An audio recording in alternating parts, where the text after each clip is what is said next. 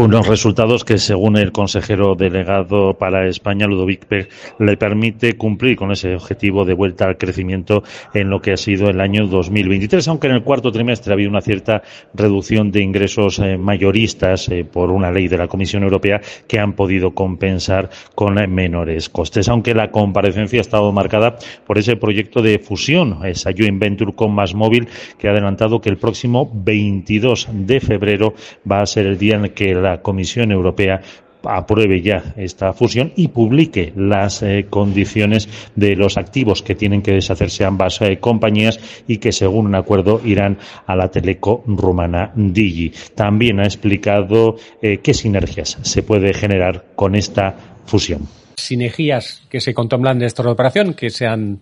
eh, eh, hecho públicas, eh, que se espera 450 millones, más de 450 millones de sinergias de esta operación en base anual a partir del cuarto año, se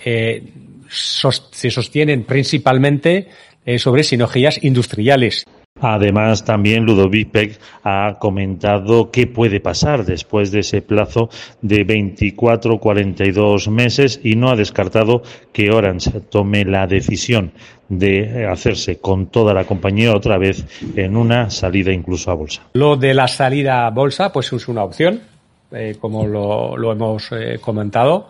Eh, que se podría contemplar y lo de salida de bolsa, como sabéis, pues es evidentemente decisión de accionistas, pero también ventana de mercado y que entonces las fechas, por supuesto, pues dependerán de las condiciones de mercado si eso fuese la decisión de los accionistas. Para financiar la compra de Digi ha comentado que, claro, no van a tener que repartir dividendos la matriz Orange en Francia para poder asumir esa adquisición de la parte de ese 49-50% en manos de Más Móvil.